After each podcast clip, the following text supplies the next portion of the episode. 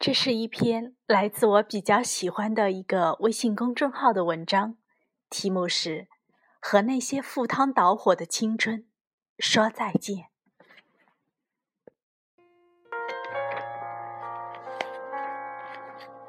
如果爱情是骑马的话，让马跑起来需要的是勇气，而勒住一匹狂奔的马需要的是冷静。非要说的话。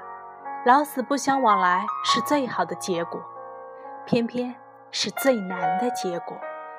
我曾经鼓励人们勇于追求，因为人总该做点什么，比如知难而进。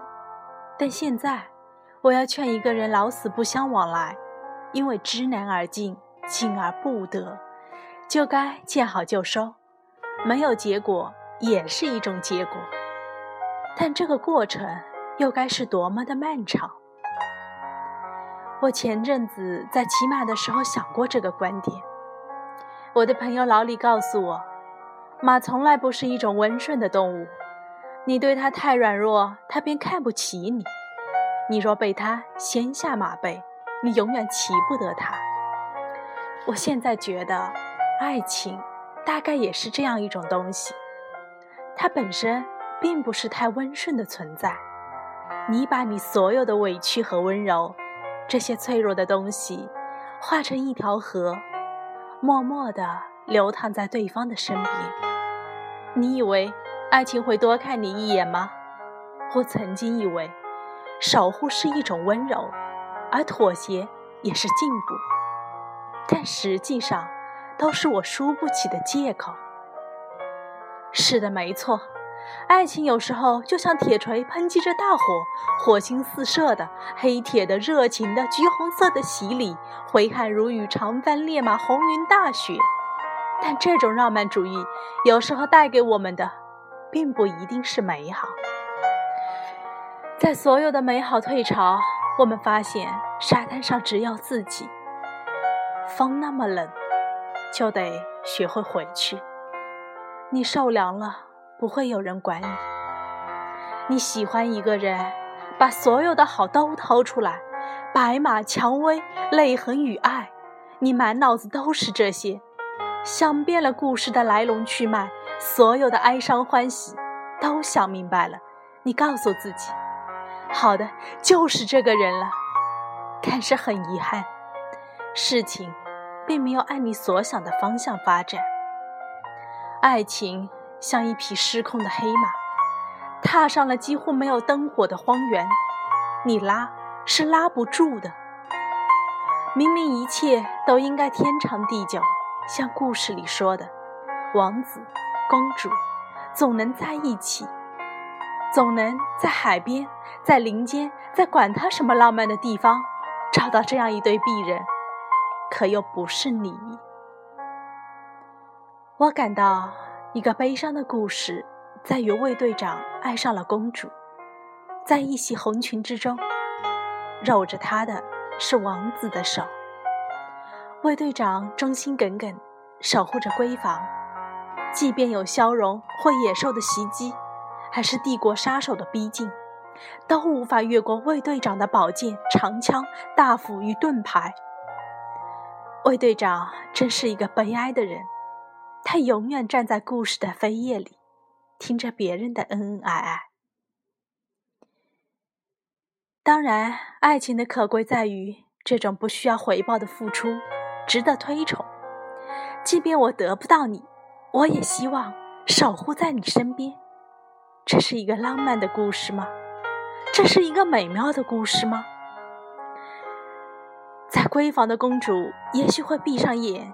解开胸口的十八颗衣扣，他可能会说：“把灯关了。”随后，在月光的影子里，他看见卫队长高大的身躯守护在连帐的门口。王子和公主都感觉到某种程度的不适，好想让他换岗，或者干脆让他走开。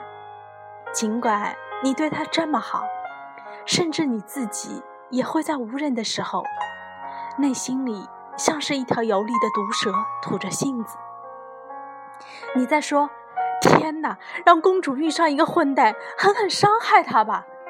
随后，你在唾弃自己的卑鄙，这都是人之常情。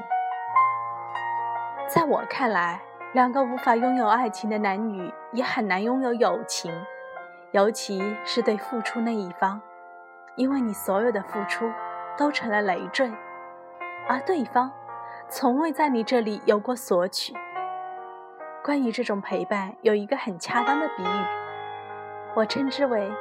像一名蹩脚的喜剧演员，你在台上费力的试图逗笑你的观众，可鸦雀无声。对于演员和观众，这都是一场煎熬。所以，合适的时候要学会退场，要学会说再见。对那些明知故犯而求而不得，说再见；对那些曾经赴汤蹈火的青春岁月，说再见。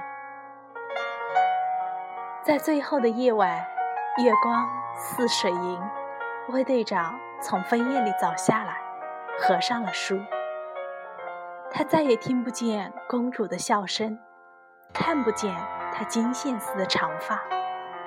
曾经对卫队长说的那些对不起，那些关心的私语，都随着卫队长的离开而渐行渐远，吞没在一片黑色的剪影之中。泪水打湿了卫队长的牛皮铠甲与生锈的宝剑。他是无畏的卫队长，守护了一个人的恩爱欢喜。但他要离开了。再见，公主。再见。而我想到的结尾，大概卫队长骑上马，一整片草原像一张舒适的地毯。铺开在月光之下，细碎的草茎在小小的风里打着气旋。该去哪里呢？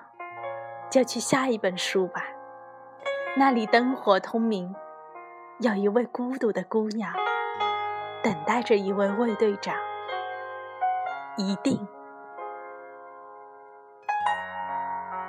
I know that I should let go. But I can't。青春终将散场，而有些人不得不说再见。